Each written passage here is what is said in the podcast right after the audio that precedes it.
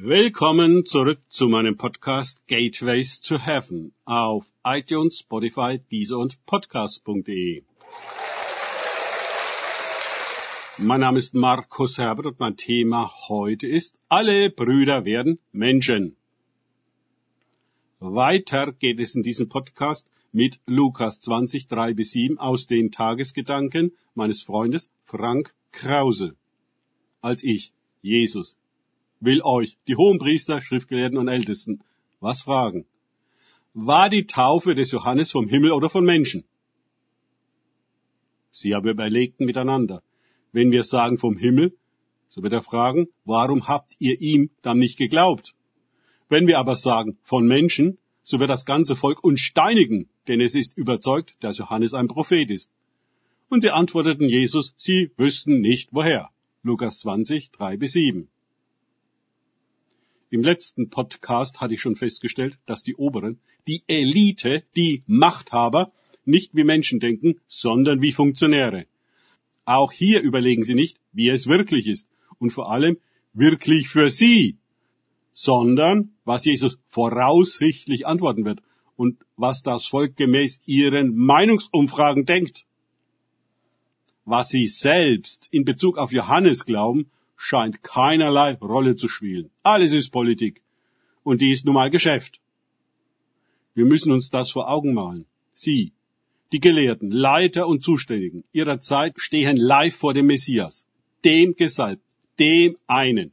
Sein Weg ist gespickt mit Zeichen und Wundern, seine Vollmacht nicht in Frage zu stellen. Seine Legitimation ist sowas von eindeutig vom Himmel. Aber das ist das Problem. Sie ist eben nicht von ihnen, den Pharisäern und Schriftgelehrten. Jesus würde auch sie, jeden Einzelnen, retten und heilen, wieder zu Menschen machen, wie ihren Kollegen Zachäus, den Oberzöllner aus Kapitel 19. Für sie alle könnte dieser Moment der Beginn einer neuen Zeitrechnung sein. Ein neuer Anfang. Voller Gnade und Wahrheit.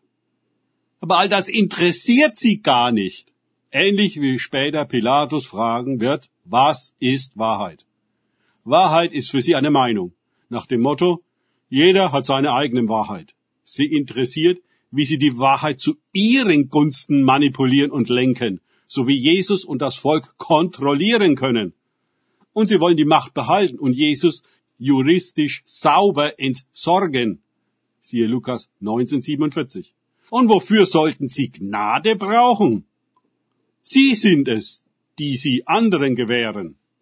Oder auch nicht. Jesus nun ist kein Teil ihrer Welt ohne Wahrheit und Gnade. Er ist der Botschafter einer ganz anderen Welt, einer anderen Wirklichkeit, in der alles nach Gnade geht und eben nichts nach Geschäft.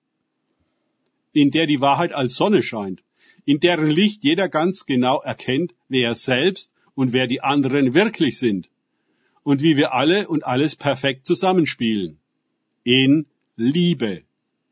Für uns alle ist es schwer, das überhaupt denken zu können und darum brauchen wir eine Taufe in den Geist Christi, damit wir werden wie er, Menschen voller Gnade und Wahrheit, in Liebe, in Christus. Danke fürs Zuhören. Denkt bitte immer daran, kenne ich es oder kann ich es? Im Sinne von erlebe ich es. Erst sich auf Gott und Begegnung mit ihm einlassen, bringt wahres Leben. Und die Wahrheit und Gnade. Gott segne euch und wir hören uns wieder.